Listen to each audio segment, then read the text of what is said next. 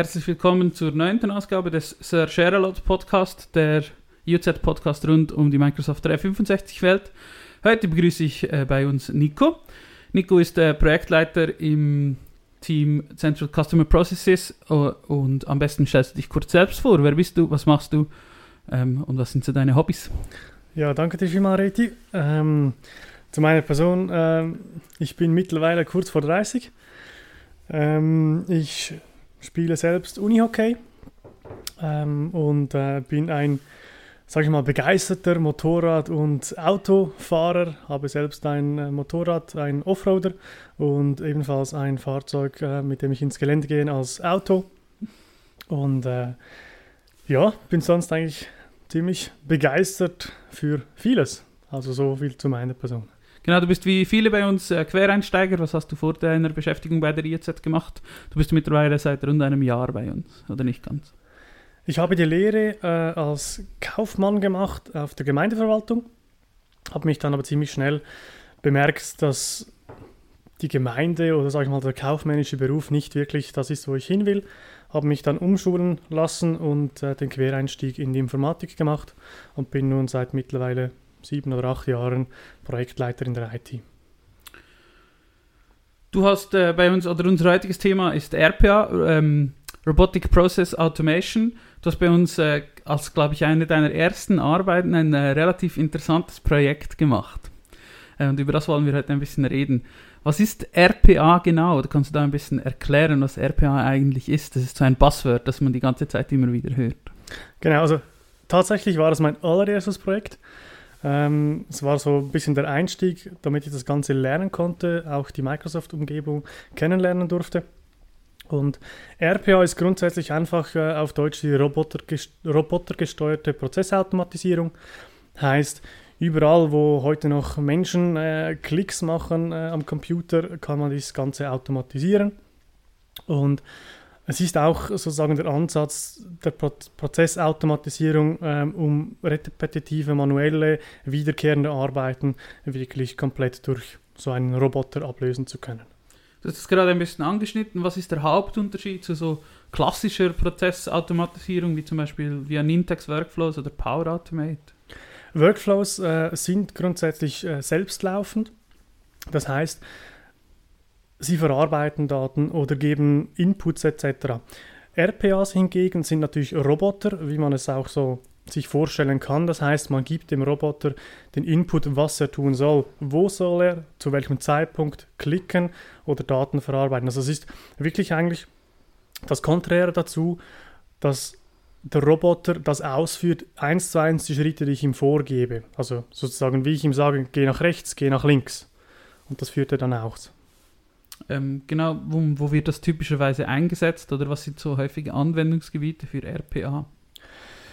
Äh, die grundsätzlich sind die Ziele immer, äh, die Kosten reduzieren zu können, äh, natürlich auch äh, irgendwo Fehler zu vermeiden, das heißt äh, bei wiederkehrenden Eingaben etc., Auslesen von Dokumenten, ähm, Eingabe von gewissen Punkten ist natürlich immer wichtig, dass das fehlerfrei läuft und wie man so schön sagt, äh, jeder Mensch kann Fehler machen. Da ist der Roboter ein bisschen anders, wenn man ihn natürlich sauber dazu programmieren lässt. Zu dem kommen wir dann später wahrscheinlich noch. Ähm, natürlich auch immer die Geschwindigkeit und auch die Einsatzzeiten zu erhöhen. Ein Roboter ist nicht an Arbeitszeiten gebunden wie der Mensch. Heißt 24/7 ist für den Roboter kein Problem. Genau, ich kenne es noch aus äh, der, dem Software-Testing. Das ist etwas, wo, wo, wo, äh, von wo ich äh, RPA-Anwendungen kenne.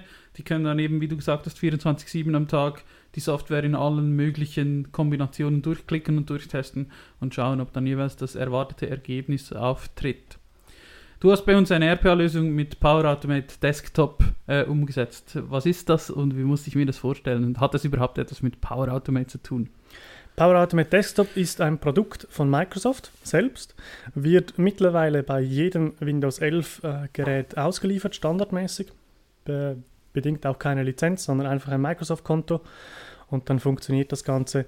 Ähm, man kann es sich vorstellen, wie, wie soll ich sagen, ja, ein, ein wenig wie Power Automate selbst, nur natürlich mit dem Punkt, äh, dass man, wie gesagt, dem Roboter genau mitteilen muss, was soll er zu welchem Zeitpunkt machen. Also man gibt nicht nur ein, lese mir diese Daten aus und schreibe mir sie irgend, äh, in einer Form wieder äh, irgendwo rein, sondern man, muss, man kann ihm wirklich auch sagen, öffne mir den Explorer, geh mir auf die Seite Google, klick mir auf das äh, erste Icon, das du findest, etc. Also wirklich, man kann ihm das Ganze ein bisschen so näher bringen. Ähm, also das heißt Interaktion mit dem Betriebssystem grundsätzlich ist auch möglich. Genau, also wirklich führe mir eine Applikation aus, starte neu, melde mich ab, ist alles äh, eine Funktionalität, was man wirklich machen kann. Also es ist der RPA im Vergleich, nochmals zurückzukommen zu Power Automate, man kann das ganze OS soweit nutzen. Also wirklich auch die Funktionen dahinter.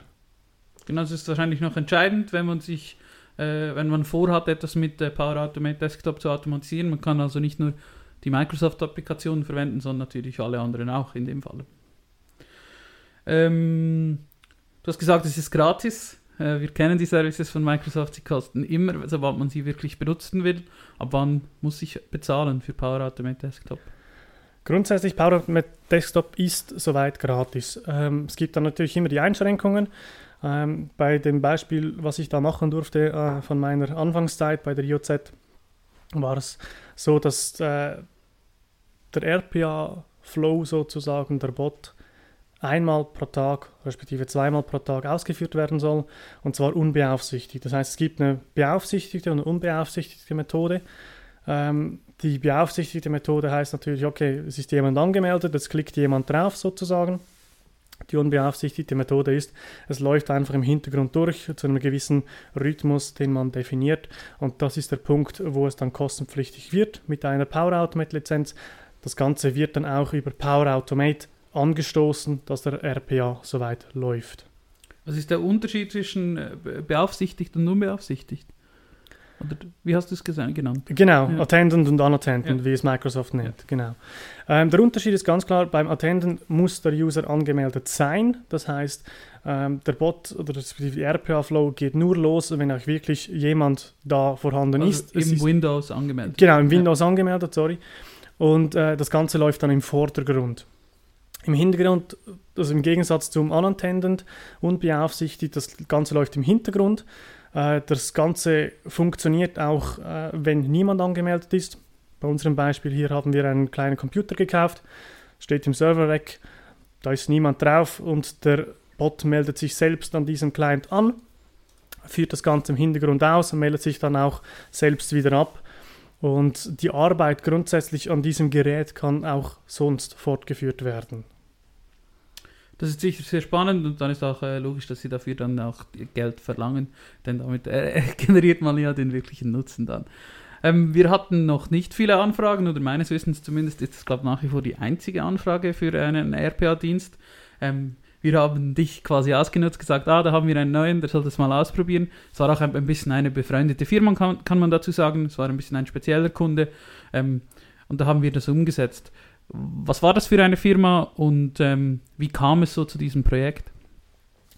Äh, zu dem Projekt kam es grundsätzlich über einen äh, internen Arbeitskollegen. Ähm, er war da mit, dem, mit dieser Firma bereits mit einigen Leuten in Kontakt privat, wo dann der Nutzen hervorgekommen äh, ist, dass man so etwas automatisieren könnte. Die Firma selbst äh, vertreibt oder ähm, verarbeitet elektronische Steuerungen und hat ca. 50 Mitarbeiter und dementsprechend war da der Nutzen da. Sie hatten aufgrund der Corona-Krise, äh, aufgrund der ganzen Engpässe in den Häfen, äh, die Teile, die von China kommen, die Chips etc., waren Mangelware. Heißt, teilweise musste man bis zu 48 Monate auf Teile warten. Und sie haben dann angefangen, 20 Webseiten abzugreifen, das heißt abzugrasen im Sinn von, äh, sie gingen zweimal bis dreimal pro Tag hin, rufen diese Webseiten auf, suchen alle ihre Teile, die sie benötigten, schauten, ist da irgendwo etwas vorhanden, wie sind die Preise und haben aufgrund von diesem dann bestellt. Was natürlich ein Riesenaufwand ist, wenn man da 50 Teile pro 20 Webseiten durchsuchen muss, dann ist man schnell mal dreimal am Tag. dreimal am Tag, genau, ist man eine ziemlich große Menge dran ja. und das ist das, was wir damit äh, mit dem Bot vereinfacht haben. Klingt auf jeden Fall sehr spannend und das ist eigentlich wirklich der perfekte Use Case für, für RPA. ähm, jetzt hast du gesagt, das hatte sonst ein Mensch gemacht und entschieden. Der Roboter kann jetzt ja wahrscheinlich nicht entscheiden. Das heißt, was ist dann mit diesen Daten passiert, die der Roboter da aus diesen Websites abgegriffen hat?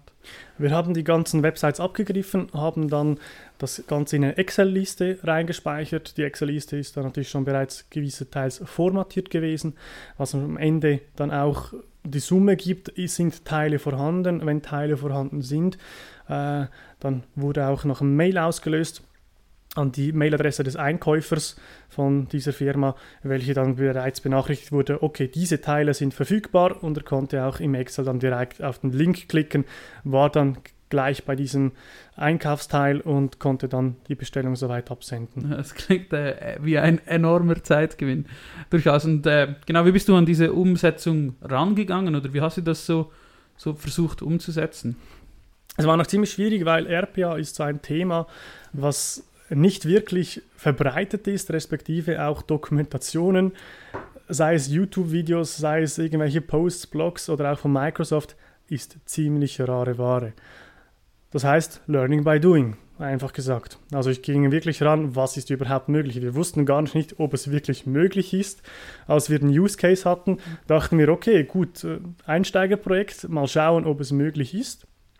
Und es war dann äh, natürlich mit gewissen Tücken und Macken möglich gewesen, das Ganze umzusetzen.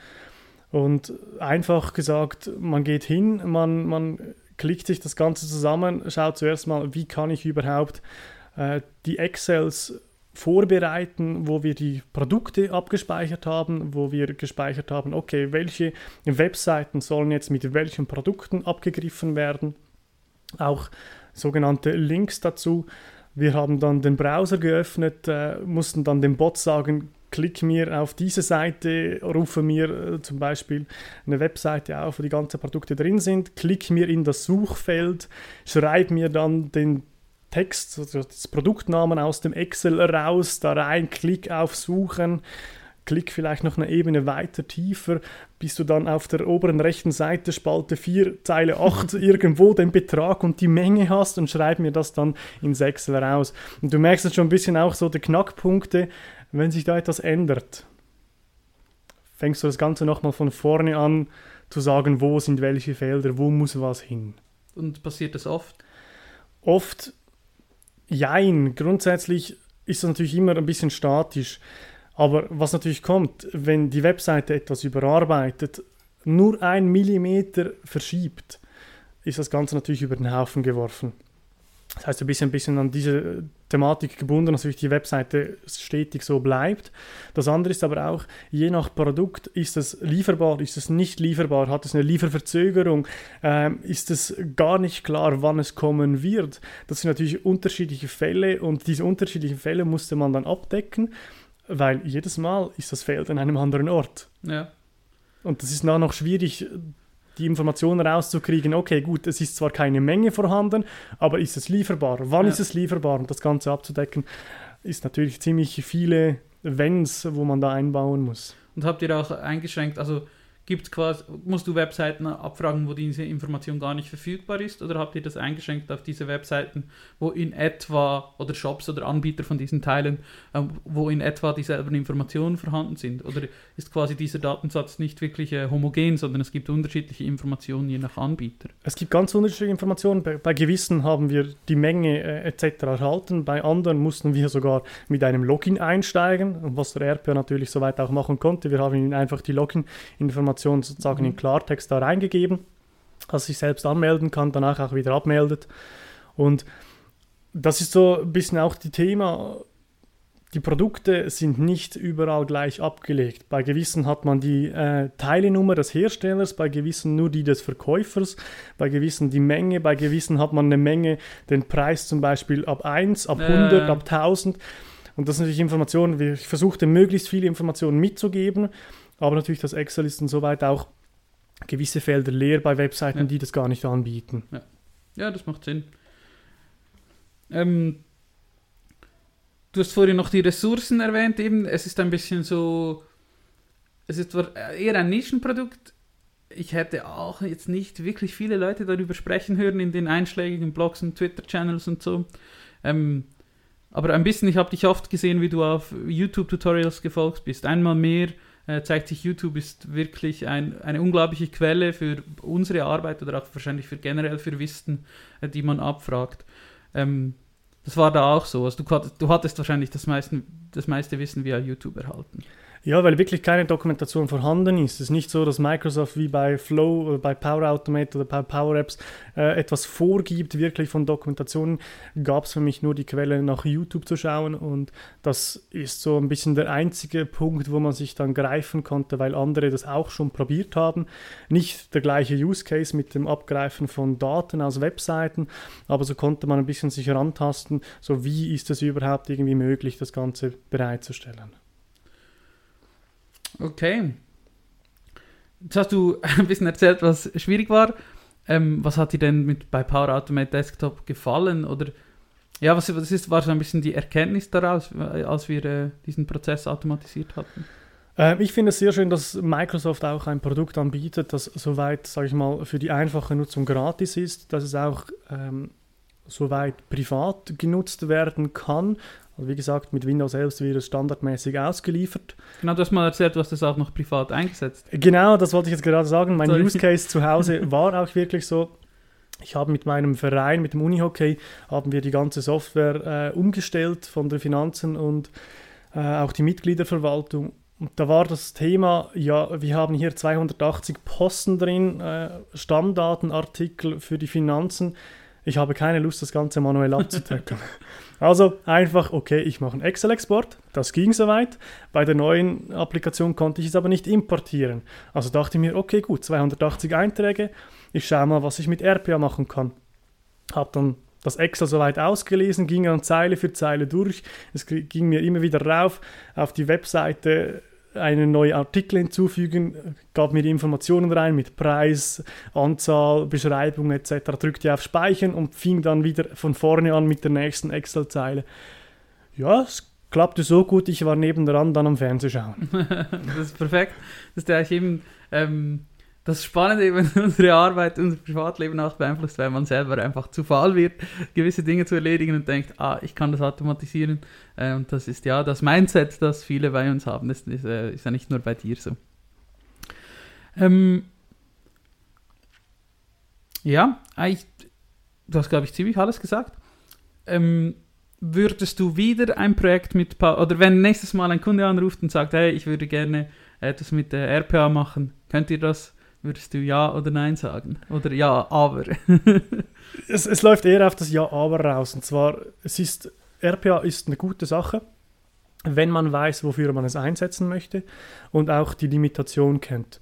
Also in diesem Beispiel, das wir für den Kunden hatten, zum die Webseiten abgrasen, es ist halt wirklich so, wir haben da auch noch Schwierigkeiten gehabt mit, sobald eine Webseite denkt, okay, gut, ähm, du bist zu viel drauf, äh, kommt dann die, die Prüfung, bist du ein Roboter etc. Ähm, ich konnte eine von diesen konnte ich tatsächlich wirklich überwinden mit dem, mit dem Bot. Äh, da ging es darum, wo das Feld kam, wo man nur ein, Hö ein Häkchen setzen muss.